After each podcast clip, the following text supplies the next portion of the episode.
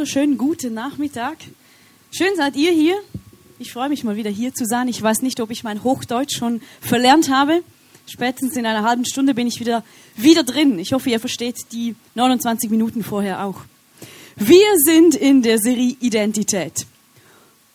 Heute starten wir und vielleicht hast du diese Karte draußen beim Eingang auch schon gesehen. Auf dieser Karte steht Folgendes auf der Rückseite. Jeder lernt immer mehr Gottes Gedanken über seinem Leben kennen und lernt, diese unabhängig von Umständen für sein Leben anzunehmen. Dies ist eine von sieben Karten und wir glauben, wer mit Gott unterwegs ist, regelmäßig in eine Kirche geht, der wächst, der bekommt wie so Früchte. Da passieren Dinge im Leben, da bleibt man nicht der gleiche. Und etwas, das wir glauben, ist, dass im Bereich der Identität wir wachsen dass wir immer mehr verstehen können, was Gott über uns denkt, aber auch egal, wie es uns geht, dass wir das immer mehr glauben können. Und wir starten deshalb diese Serie passend zu diesem Output. Und mein Wunsch, unser Wunsch ist es, dass du in fünf Wochen sagen kannst, ich bin nicht mehr die gleiche Person. Ich habe mich verändert. Ich weiß, meine, was meine Identität ist. Und wenn du auf der Straße gefragt wirst, was ist deine Identität, dass du sofort eine Antwort bereit hast. Und dass dies geschehen kann, möchte ich Gott einladen, dass er in uns wirken kann. Ich bete zu Beginn. Gott, ich danke dir, dass du heute Nachmittag da bist. Und du siehst, wie es jedem von uns geht. Du siehst, was wir für eine Antwort geben würden auf die Frage, wer sind wir? Und ich danke dir, dass du zu jedem redest, genauso wie wir es brauchen, dass du jedem zeigst, wer du bist, genauso wie es jeder heute braucht. Ich danke dir, dass du einfach hier bist und dass du redest, auch heute im Jahr 2013. Amen. Wenn ich, als ich das Wort Identität gehört habe, da ist mir als erstes in den Sinn gekommen die Schweizer Identitätskarte. Bei euch heißt das Personalausweis, habe ich mir sagen lassen. Ich weiß nicht, was ist das Erste, was ihr anschaut, wenn ihr von jemandem anderen so eine Karte in der Hand hält? Lass mal hören. Das Bild, das Geburtsdatum kann überraschend sein beim einen oder anderen. Sonst noch etwas? Die Adresse ist bei uns Schweizer nicht drauf.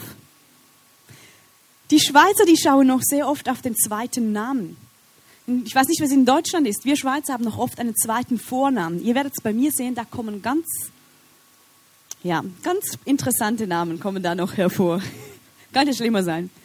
Ich habe euch auch mal ein paar Personalausweise mitgebracht. Ich muss sagen, die Singer, die wollten euch die Bilder nicht zeigen. Der Harry ist der Einzige. Harry, das gibt einen Applaus für dich. Harry hat sich getraut, euch sein Foto zu zeigen. Ihr seht da drauf auch, wie jung der gut aussehende Herr noch ist. Für alle, die es nicht sehen, genau. Harry, die ihn kennen, vielleicht fragst du dich ja gleich der seinem Papa, gleich der seiner Mama. Nach wem kommt sein Bild? Das ist schon alles, was ich euch von Singen zu bieten habe. Ich habe aber noch eine andere, äh, andere Identitätskarte ausgegraben vom Chrigu. Die einen kennen ihn schon, wenn du ihn nicht kennst. Wenn du diesen jungen Herrn nicht kennst, komm nächsten Sonntag, dann wirst du ihn kennenlernen. Er ist der Prediger oder der Pastor von Schaffhausen und von Singen. Chrigu, da hat noch etwas anders ausgesehen. Seht ihr den Ohrring? Genau, ich sage nichts dazu. und ich zeige euch, der Hans ist sein zweiter Name. Genau. Und ich zeige euch meine, meine, meine Identitätskarte.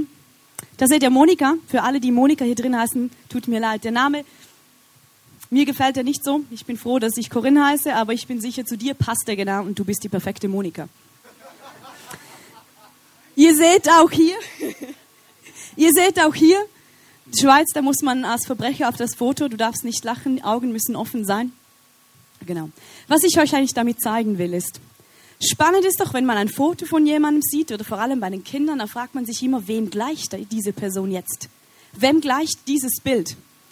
Es gibt Leute, die sagen, ich gleiche meiner Mama. Ich habe euch ein Bild von meiner Mama mitgebracht. Es gibt Leute, da komme ich in den Raum, dann heißt es, das ist die kleine Therese. Es gibt aber auch Leute, die sehen mich, habe ich letztens im Spital erlebt, ich arbeite dort, und da kam doch jemand und hat gesagt, ja, jetzt wo Sie sagen, Sie haben eine typische Hafner-Nase und auch das Kinn. Typisch Hafner, ihr seht das auf dem nächsten Bild von meinem Papa. Man sagt, ich sehe wie er aus. Ich kann es nicht sagen, ich bin schlecht in das Erkennen. Aber kennt ihr das, oder? Die Leute schauen an, einem an und sagen, ja, du hast etwas von dem oder von diesem oder vom Onkel, von der Tante, von der Oma, was auch immer.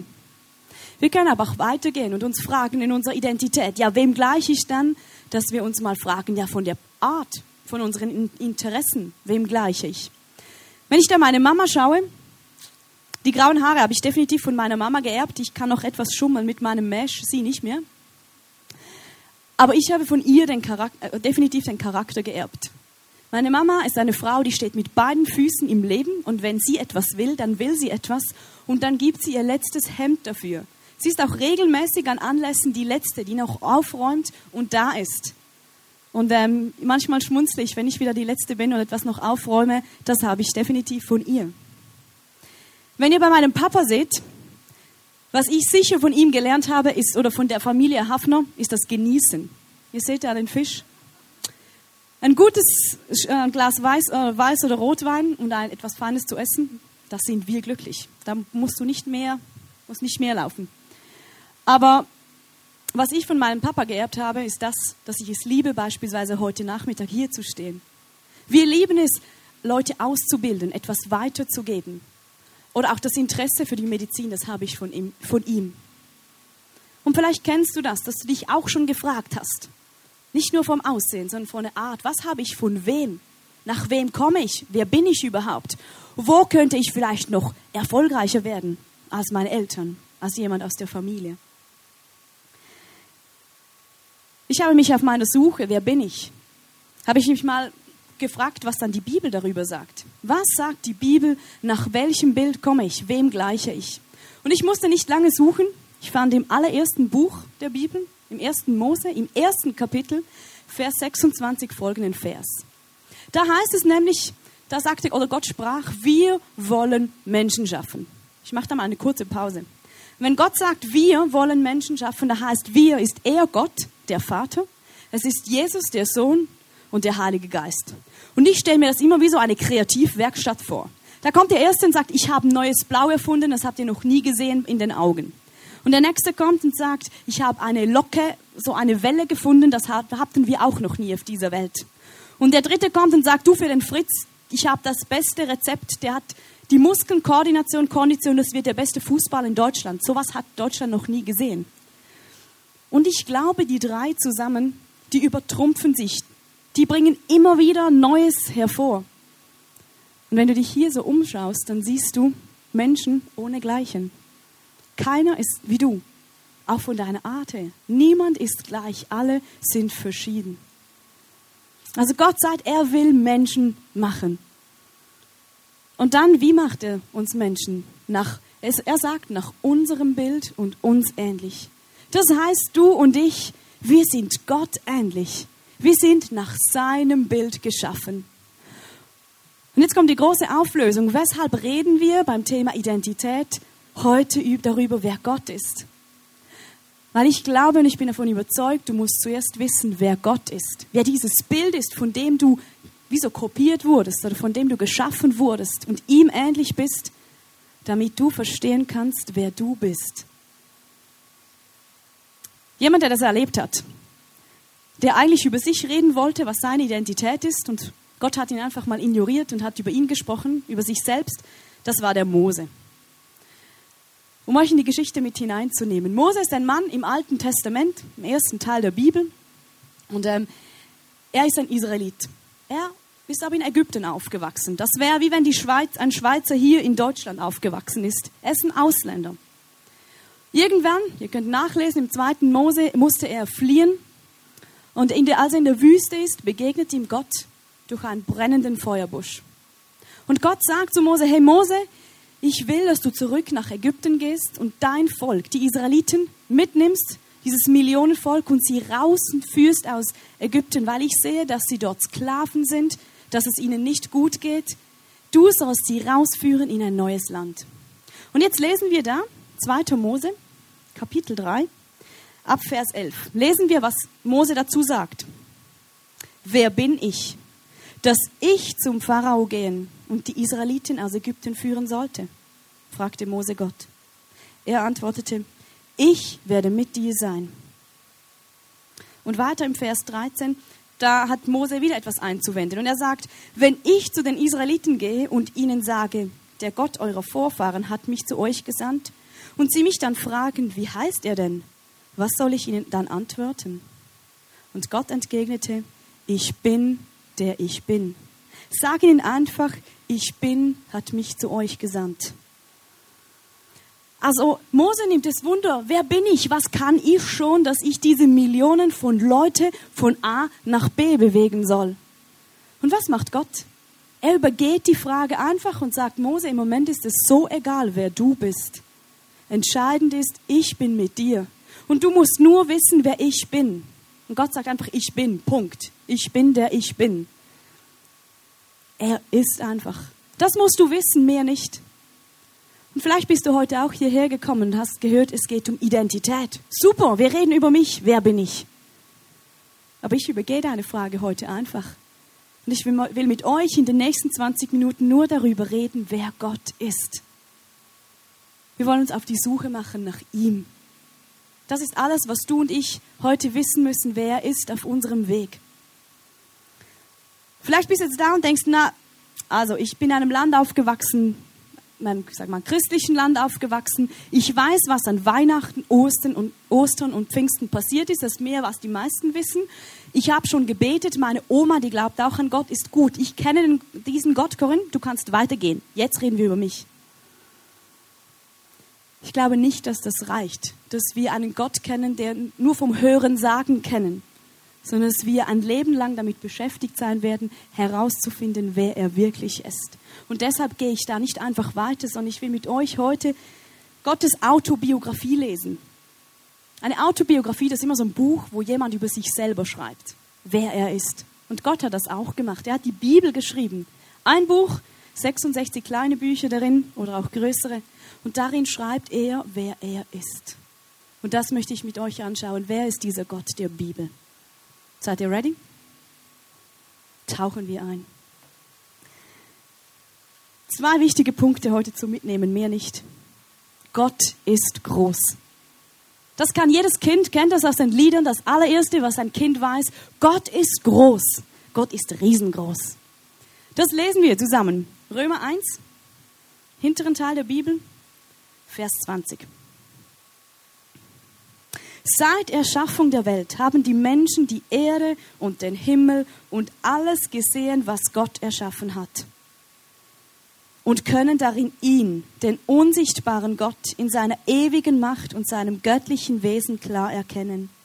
Deshalb haben sie keine Entschuldigung dafür, von Gott nichts gewusst zu haben. Also alles, die, der Himmel, die, die Erde, alles, was Gott geschaffen hat, all das zeigt eigentlich nur, wie groß Gott ist, wie wunderbar das Gott ist. Ich habe euch gleich noch den nächsten Vers. Psalm 19. Vers 2. Der Himmel verkündet es, Gott ist groß. Das Heer der Sterne bezeugt seine Schöpfermacht. Ich weiß nicht, wer gestern Abend von euch oder in den letzten Wochen mal in den Sternenhimmel geschaut hat. Einfach mal hochgeschaut. Gestern in Schaffhausen, das war Wahnsinn. Da habe ich einfach mal raufgeschaut, ich habe mal nach rechts geschaut, ich habe über mich geschaut, nach links.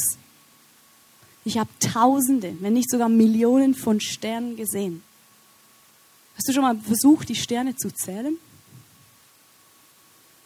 An Tagen, wenn es so klar ist, da siehst du noch mal viel, noch viel mehr Sterne. Und in solchen Momenten wird mir bewusst, wie groß dieser Gott ist. Ich kann den nicht fassen. Und der ist so viel größer als nur diese Sterne, die ich sehe. Er ist so krass. Er hält alles zusammen.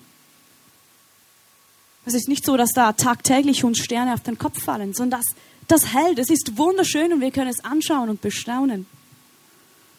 Etwas anderes, wo ich Gottes Größe und Schönheit sehe, ist, wenn ich in Schweden bin. Ich bin sicher, der Himmel sieht aus wie Schweden. Da hat es diese grünen Wiesen. Du stehst so an einem See, du schaust über den See, es hat, äh, es hat ähm, Wälder, vielleicht ist gerade ein Sonnenaufgang, ein Sonnenuntergang. Irgendwo siehst du so ein süßes rotes Haus. Wunderschön. Und da denke ich einfach, ich sehe Gottes Kreativität. Ich sehe seine Schöpferkraft. Der hat es nicht langweilig gemacht, sondern da mal wieder eine Kurve, da wieder ein See, da wieder Blumen. Und in solchen Momenten staune ich und sehe, wie kreativ Gott ist. Er hätte das alles langweilig schaffen können. Aber weshalb hat er das nicht? Weshalb war er so kreativ? Wir haben es gelesen, weil er möchte, dass wir Menschen sehen, dass er groß ist, dass er, dass er kreativ ist, dass er gut ist, dass wir erkennen, wie groß er ist. Und das Dritte, wo ich im Moment so extrem erkennen kann, wie groß Gott ist, ist immer dann, wenn neues Leben entsteht. Mein Bruder, der wird im Oktober Papa. Und ich kann euch sagen, ich erkenne meinen Bruder nicht wieder. Das Erste, was er mir gesagt hat, Corinne, ich habe mir eine App runtergeladen. Das sagt mir jetzt jede Woche, was mein Kind schon wieder kann, was es neu gelernt hat, was es jetzt wieder neu da von Fingern und Händen und Haaren und weiß ich was alles hat. Und er erzählt mir. Und ich habe meine Schwägerin gestern Abend gesehen. Ich glaube, ich habe eine beruhigende Wirkung auf das Kind. Jedes Mal, wenn ich die Hand auf den Bauch halte, da ist es still. Sobald ich sie wegnehme, da tanzt das Kind wie nix. Ich will wieder hin und spüren. Ich spüre es nicht. Aber mir wurde wieder so neu bewusst, wie Gott aus einfach Zellen, zwei Zellen, ein Kind entstehen lässt. Verborgen, wir sehen es nicht. Aber es hat Hände, es hat Füße, es hat Haare. Wenn es auf die Welt kommt, kann es schreien, es kann trinken, es kann in die Windeln machen. Es funktioniert einfach. Und ich freue mich schon jetzt auf diesen Moment, wenn ich diesen kleinen Knirps in meinen Händen halte und das, dieses Wunder vor Augen sehe, wenn ich es in den Händen halte. Und schau, zum Glück, die aller, allermeisten Kinder kommen so auf, kommen gesund auf die Welt. Und in solchen Momenten wird mir bewusst, wie Gott einfach auch ein Timing hat. Meine Schwägerin hat mir gestern erklärt, was alles gerade beim Kind passiert, dass es später mal da geboren werden kann. Ich, ich erspare euch jetzt die Details, aber mir wurde neu bewusst, da passt alles zusammen. Der Kopf ist beweglich, bei der Frau wird das Becken beweglicher, einfach alles wo Gott so ein Timing hat, so einen perfekten Zeitplan, Dinge so in die Wege lenkt und der Körper weiß automatisch bei der Frau, wenn es schwanger ist, wann was beweglicher werden muss und was nicht, dass das Kind später rauskommt. Und da habe ich gestern Abend wieder gedacht, Mann, wie Gott, wie krass bist du. Und diesen Gott dürfen wir kennen, der alles im Griff hat. Der so ein perfektes Timing hat und so kreativ ist um euch, das, euch etwas mitzunehmen. Das hat ja nicht jeder ein Kind oder hat das schon erlebt, aber jeder von uns hat ein Herz. Und was dein Herz für eine Arbeit leistet, das wollen wir uns jetzt zusammen in einem kurzen Clip anschauen. Die Entwicklung des Fötus ist ein fantastischer Vorgang. Das Herz schlägt dabei die ganze Zeit zuverlässig 140 Mal in der Minute. Die Eltern können das noch junge Herz sogar beobachten. 13 Millionen Mal hat es schon in den ersten neuneinhalb Wochen geschlagen und es wird pausenlos weiterschlagen bis ans Ende des Lebens. Wenn Sie eine mechanische Pumpe hätten, die nur annähernd so aktiv ist, die müsste permanent gewartet werden. Das Herz übernimmt sozusagen seine Wartung selbst, ist also ein in sich äh, wunderbar ähm, funktionierendes System, das äh, noch nicht annähernd von keiner noch so ausgeklügelten Ingenieursleistung imitiert werden kann. Doch wie viel Blut insgesamt pumpt das Herz jeden Tag durch unseren Körper? Stellen wir uns vor, unser Blut wäre Farbe. Wie lange müsste unser Herz pumpen, damit wir genug Farbe hätten, um dieses Frachtschiff zu streichen? Einen Monat? Ein Jahr? Ein ganzes Leben lang? Die Antwort? Unser Herz pumpt an einem einzigen Tag genug, um dieses Frachtschiff zweimal komplett anzustreichen. 7999 Liter. Und das jeden Tag. In einem Jahr macht das 2.920.000 Liter. Genug für 730 Anstriche. Was mich fasziniert in diesem Clip, dieser Sport, Kardiologe, der sagt, kein Ingenieur hat es geschafft, eine Pumpe zu kreieren, zu bauen, die annähernd so gut und lange funktioniert wie unser Herz. Bei jeder Pumpe, bei jeder Maschine heißt es irgendwo ein paar Mal in, im, im Jahr wegen Wartungsarbeiten geschlossen. Ich kann euch sagen, bei, de, bei den Aufzügen im Spital, da habe ich regelmäßig das Schild zu ihrer Sicherheit, machen wir Wartungsarbeiten. Und Gott sagt bei unserem Herz nicht einfach, ja, wir müssen da mal schnell fünf Tage ab, ausschalten, ich muss das Herz schnell reinigen, ich muss alles ersetzen, dass es nachher funktioniert. Sondern es schlägt einfach und währenddem du da sitzt, du musst nicht ständig denken, schlagen, schlagen, schlagen, sondern es funktioniert einfach. Es funktioniert, du kannst dabei lachen, du kannst reden, du kannst nachdenken und es funktioniert einfach. Und das, dieses zeigt mir wieder, wie klein sind wir Menschen doch und wie groß ist dieser Gott. Ich weiß nicht, was das ist, was dir zeigt, wie groß dieser Gott ist, was dich zum Staunen bringt. Aber ich möchte dich ermutigen, deine Augen aufzumachen in der nächsten Woche und einfach mal zu schauen, wo siehst du Dinge, die aber nicht einfach selbstverständlich sind, sondern wo dieser große Schöpfer dahinter steckt. Und halte dir diese Dinge immer wieder vor Augen, weil wir Menschen sind so schnell dabei, dass wir denken, ich bin's, ich, ich bin der Boss. Ich hab's im Griff. Und da tut es manchmal so gut, einfach zu wissen, dass wir gar nicht alles im Griff haben müssen, sondern dass da ein Gott über uns wacht, der so viel größer ist, der definitiv alles im Griff hat. Und jetzt kommt das Spektakuläre, und das ist der zweite Punkt. Dass dieser Gott nicht irgendwo im Weltall herumschwebt und uns Menschen zwar erschaffen hat, aber nachher ist es ihm gleich, was wir machen oder wo wir sind, sondern dieser Gott interessiert sich für dich und für mich. Er möchte uns nahe sein. Und das kannst du auch in der Bibel lesen. Psalm 119, Vers 151a.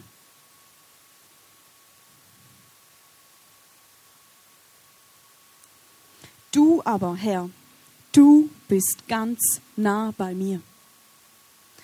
Schau, da kommt etwas im christlichen Glauben, das findest du sonst nirgends. In jeder Religion ist, sind die Götter, entweder sind sie grenzenlos, sie sind mächtig und groß, oder sie sind persönlich. In den östlichen Religionen, da sind die Götter grenzenlos. Die sind mächtig, die sind irgendeine Kraft, die irgendwo sind, die du als Mensch versuchen musst zu besänftigen. Aber sie sind überhaupt nicht persönlich. Sie sind nicht fassbar. In der griechischen Mythologie ist es genau umgekehrt. Das sind die, die Götter, die sind persönlich. Die sind wie so in einem Gegenstand zugeordnet. Da ist der Gott des Windes, der Gott des Meeres. Die sind fassbar, die sind menschlich, die sind persönlich, aber sie sind nicht groß, sie sind nicht grenzenlos, sondern sie sind beschränkt. Und nur der Gott der Bibel kann über sich sagen, dass er sowohl groß, unbeschränkt als auch persönlich ist. Weshalb?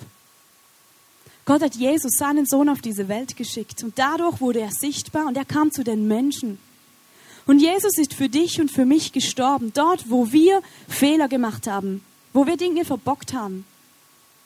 Jemand muss dafür bezahlen, jemand muss die Schuld tragen. Und er hat das getan, ist für dich und für mich am Kreuz gestorben, hat gesagt, ich bezahle dafür, ich bezahle das Lösegeld. Alles nur, weil er dich und mich liebt und wieder möchte, dass du und ich, dass wir eine Beziehung zu ihm haben können, dass wir ihm nahe sein können.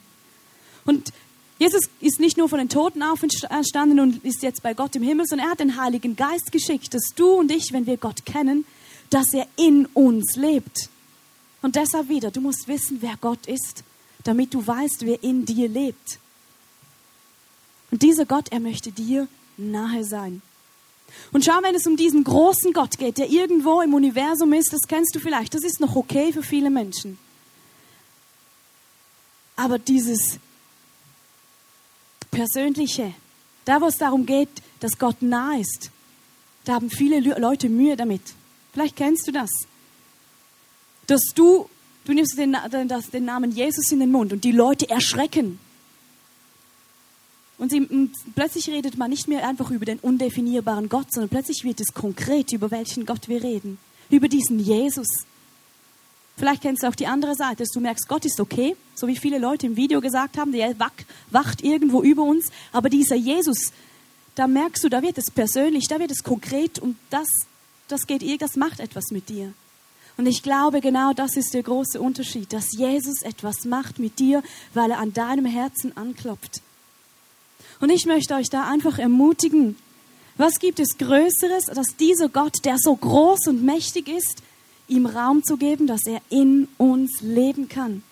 Von dem Gott, der, von dem du geschaffen wurdest, dass du ihm dein Herz aufmachst und sagst, da bin ich, ich möchte dich kennenlernen. Du darfst einen Platz haben in meinem Herzen. Das braucht vielleicht etwas Mut am Anfang, aber ich kann dir sagen, aus meiner Erfahrung, es gibt nichts Besseres, als diesen Gott an der Seite zu haben, der eben so mächtig ist, der alles im Griff hat, der kreativ ist, der groß ist.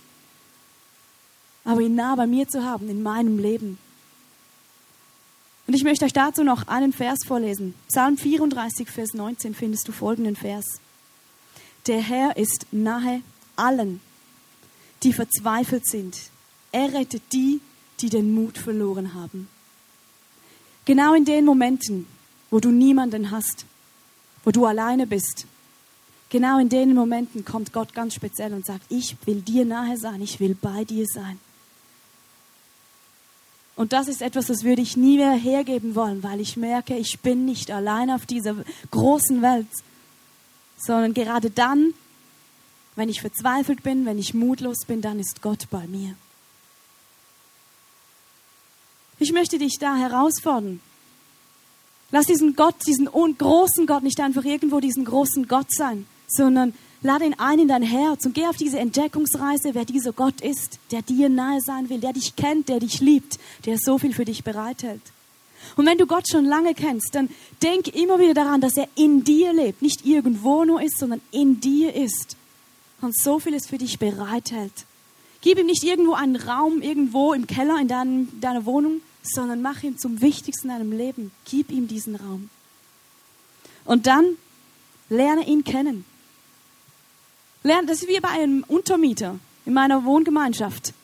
Ich muss diesen, diese neue Kollegin kennenlernen, wenn ich mit ihr zusammenleben will. Ich muss wissen, wie sie funktioniert, wie sie tickt, was ihre Macken sind, ähm, wo wir vielleicht Gemeinsamkeiten haben, was wir zusammen unternehmen könnten. Und genauso ist es mit Gott, so ist es mit Jesus, mit dem Heiligen Geist. Lerne ihn kennen. Es gibt aber einen großen Unterschied zu den Menschen. Die Menschen werden dich immer enttäuschen. Meine Wegekollegin, die wird mir irgendwann immer, wird mich nerven, weil ich denke, jetzt kommt sie schon wieder mit dem. Oder weil sie eine Macke hat, die kann ich nicht ausstehen. Und irgendwann brauchst du mal eine Auszeit. Und mein Gott ist das anders, weil er, er ist perfekt. Er ist gut. Und er wird dich nie enttäuschen, weil er kein Mensch ist. Und ich kann euch sagen, je mehr Zeit ich mit Gott verbringe, desto mehr will ich davon. Desto mehr, je mehr ich sehe, wie groß Gott ist, wie wunderbar, desto mehr will ich in seiner Nähe sein, will ihn erleben und will herausfinden, wie er dann ist. Ganz praktisch, wie du das machen kannst. Lies in der Bibel, lies seine Biografie und finde heraus, was er sagt, wer er ist. Was das heißt, dass er in dir lebt wer dann in die, diese Untermieter, kann man auch sagen, bei dir ist, wer in dir lebt. Wir werden, der David und ich werden zusammen ähm, einen Kurs anbieten, den Bible Diving Kurs. Sechs Abende, wo wir verschiedene Themen der Bibel zusammen anschauen werden. Sowohl gewisse Abende sind in Singen, gewisse in Schaffhausen. Meldet euch doch für diesen Kurs an. Ihr könnt alle sechs Abende besuchen, ihr könnt auch nur einzelne Abende besuchen meldet euch an und geht zusammen mit anderen Leuten, sucht in der Bibel, lernt die Bibel kennen. Ist auch für Leute, die die Bibel schon lange kennen. Einfach mal das um zu vertiefen und herauszufinden, was die Bibel dann über diesen Gott sagt. Dritter Punkt, gehen in eine Small Group, mit Leuten zusammen reden und austauschen, mal erfahren, wie sie Gott erleben. Was es für sie heißt, dass er groß ist, dass er ihnen begegnet. Die, wenn du noch in keiner Small Group bist, am 9. September startet wieder die Welcome Group, so der Anstieg für alle, egal ob du Jesus kennst oder nicht, für alle, komm am 9. September in die Welcome Group. Und das letzte ist, komm regelmäßig hierher. Weil in den Gottesdiensten geht es immer um die Bibel, es geht um Gott, um Jesus und den Heiligen Geist und lerne sie kennen. Ich habe jetzt gedacht, ich lasse euch nicht einfach so nach Hause und sage, okay, ihr müsst nur wissen, Gott ist groß und Gott ist nah. Obwohl ich selber davon überzeugt bin, dass es etwas vom Wichtigsten ist, weil uns das unterscheidet zu so vielen Religionen. Ich möchte euch doch noch ein, zwei Dinge mehr mitgeben, wer Gott ist. Mir ist in den Sinn gekommen, Gott ist der Erste, er ist der Letzte. Er ist der Anfang und das Ende. Das hören wir in so vielen Liedern. Gott ist allwissend. Er weiß alles. auch was du jetzt gerade denkst über diesen Abend, über diese Location, über diese Predigt. Er ist allgegenwärtig, er ist hier. Und ich könnte euch noch so viele Begriffe aufzählen, aber ich will, ich überlasse das jemand anderem. Und zwar gibt es einen sensationellen Clip, wo in drei Minuten so viel hineingepackt ist, wer dieser Gott ist. Und ich möchte euch zum Abschluss von dieser heutigen Message euch diesen Clip zeigen. Und geht mit der Frage hinein, hey, wer ist dieser Gott, der in mir lebt? Und vielleicht entdeckt ihr eine neue Seite, einen neuen Aspekt von Gott, wie ihn bis jetzt noch nicht gesehen hat, wie er euch zeigen will, wie er ist. Er, dieser Gott, der in euch leben möchte oder bereits in euch lebt. Und ich komme nachher noch einmal auf die Bühne und wir werden noch zusammen beten. Genießt es. Die Bibel sagt, mein König ist der König der Juden. Er ist der König Israels. Er ist der König der Gerechtigkeit. Er ist der König aller Zeitalter. Er ist der König des Himmels. Er ist der König der Herrlichkeit. Er ist der König der Könige und der Herr der Herren. Das ist mein König. Ich frage mich, kennst du ihn? Mein König ist der souveräne König. Es gibt kein Maß, mit dem man seine unendliche Liebe messen könnte. Er ist von ausdauernder Stärke. Er ist völlig aufrichtig und ewig beständig. Er ist unsterblich würdevoll. Er ist überragend mächtig. Er ist parteilos gnädig. Kennst du ihn? Er ist die großartigste Erscheinung, die je den Horizont der Welt durchquert hat. Er ist Gottes Sohn. Er ist der Retter Retter der Sünder. Er ist das Prunkstück der Zivilisation. Er ist einmalig. Er ist ohnegleichen. Er ist der erhabenste Gedanke in der Literatur. Er ist die am höchsten stehende Persönlichkeit in der Philosophie. Er ist der grundlegende Leitsatz wahrer Theologie. Er ist der Einzige, der fähig ist, allumfassend zu retten. Ich frage mich, kennst du ihn? Er gibt den Schwachen Kraft. Er steht den Versuchten und den Geprüften zur Seite. Er hat Mitleid und er rettet. Er stärkt und er stützt. Er schützt und er führt. Er heilt die Kranken. Er reinigt die Aussätzigen. Er vergibt den Sündern. Er kauft die Schuldigen heraus. Er befreit die Gefangenen. Er verteidigt die Schwachen. Er segnet die Jungen. Er dient den Unglücklichen. Er achtet die Alten. Er belohnt die Fleißigen. Er schmückt die Bescheidenen. Ich frage mich, kennst du ihn? Er ist der Schlüssel zur Erkenntnis. Er ist die Quelle der Weisheit. Er ist die Tür zur Erlösung. Er ist der Pfad des Friedens. Er ist der Weg der Gerechtigkeit. Er ist der Hochpass zur Heiligkeit. Er ist das Tor der Herrlichkeit. Kennst du ihn? Sein Leben ist beispiellos. Seine Güte ist grenzenlos. Sein Erbarmen ist ewig. Seine Liebe ändert sich nie. Sein Wort ist genug. Seine Gnade reicht aus. Seine Herrschaft ist gerecht. Sein Joch ist sanft und seine Last ist leicht. Ich wünschte, ich könnte ihn euch beschreiben. Er ist unbeschreiblich, er ist unbegreiflich, er ist unbesiegbar, er ist unwiderstehlich. Man kann ihn nicht überleben und du kannst nicht leben ohne ihn. Die Pharisäer konnten ihn nicht ausstehen, aber sie konnten ihn nicht aufhalten. Pontius Pilatus konnte keinen Fehler an ihm finden. Herodes konnte ihn nicht töten. Der Tod konnte ihn nicht fassen. Und das Grab konnte ihn nicht halten. Das ist mein König. Gott, ich glaube, diese drei Minuten, die reichen nie und nimmer aus, um dich zu beschreiben. Aber ich danke dir, dass du uns nahe sein willst und uns immer mehr. Dass du heute anfangen willst, aber unser Leben lang uns zeigen willst, wer du bist. Wie du bist, Gott. Und ich danke dir, dass du uns so sehr liebst, dass du in uns leben willst, dass du eine Beziehung mit uns haben willst. Und du siehst, wo Menschen heute hier sind und dich nicht kennen oder dich nur als diesen großen Gott kennen, als diesen Schöpfer und vielleicht auch noch so viele Dinge von dir kennen oder glauben zu kennen, die so falsch sind, die nicht das sind, was du wirklich bist.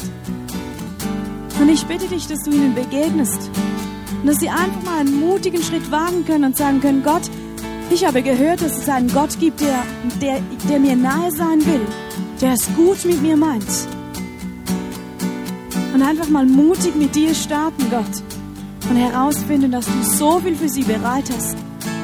Dass du so viele gute Gedanken über sie hast und dass du einfach ein guter Gott bist. Und du siehst, wie wir dich schon lange kennen und zum Teil auch noch so viele falsche Bilder haben.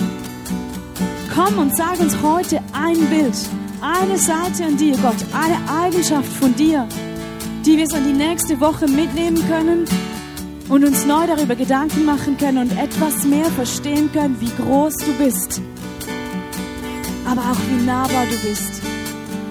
Und ich danke dir einfach, Gott, dass du da bist, dass du uns liebst und dass du, dass wir immer mehr dich kennenlernen dürfen, Vater. Amen. Du hast nachher die Möglichkeit, während den nächsten vier Songs hat es in der Mitte hinten gibt es eine so eine Kreidentafel, wie es, wie es von der Schule her kennt. Und du kannst da aufschreiben, was ist Gott für dich? Vielleicht etwas, das dir gerade aufgegangen ist neu oder das dir während der Worship-Zeit in den Sinn kommt. Was ist Gott für dich? Schreib das hinten an diese Tafel. Und ich möchte euch ermutigen, in den nächsten vier Songs, überlegt euch nicht, wie es euch gerade geht, dass sich die Songs nur um euch drehen, sondern richtet den Blick wirklich auf Gott und sagt, okay Gott, es geht um dich. Ich, muss, ich will dich kennenlernen, damit ich verstehen kann, wer ich bin. Und sing die Texte oder lies die Texte und sing mit und schau in diesen Texten, was sagen diese Texte über Gott? Wer ist dieser Gott? Genieß diese Zeit mit dem Gott, der groß ist, aber der auch ganz nah bei euch sein will in der nächsten Zeit.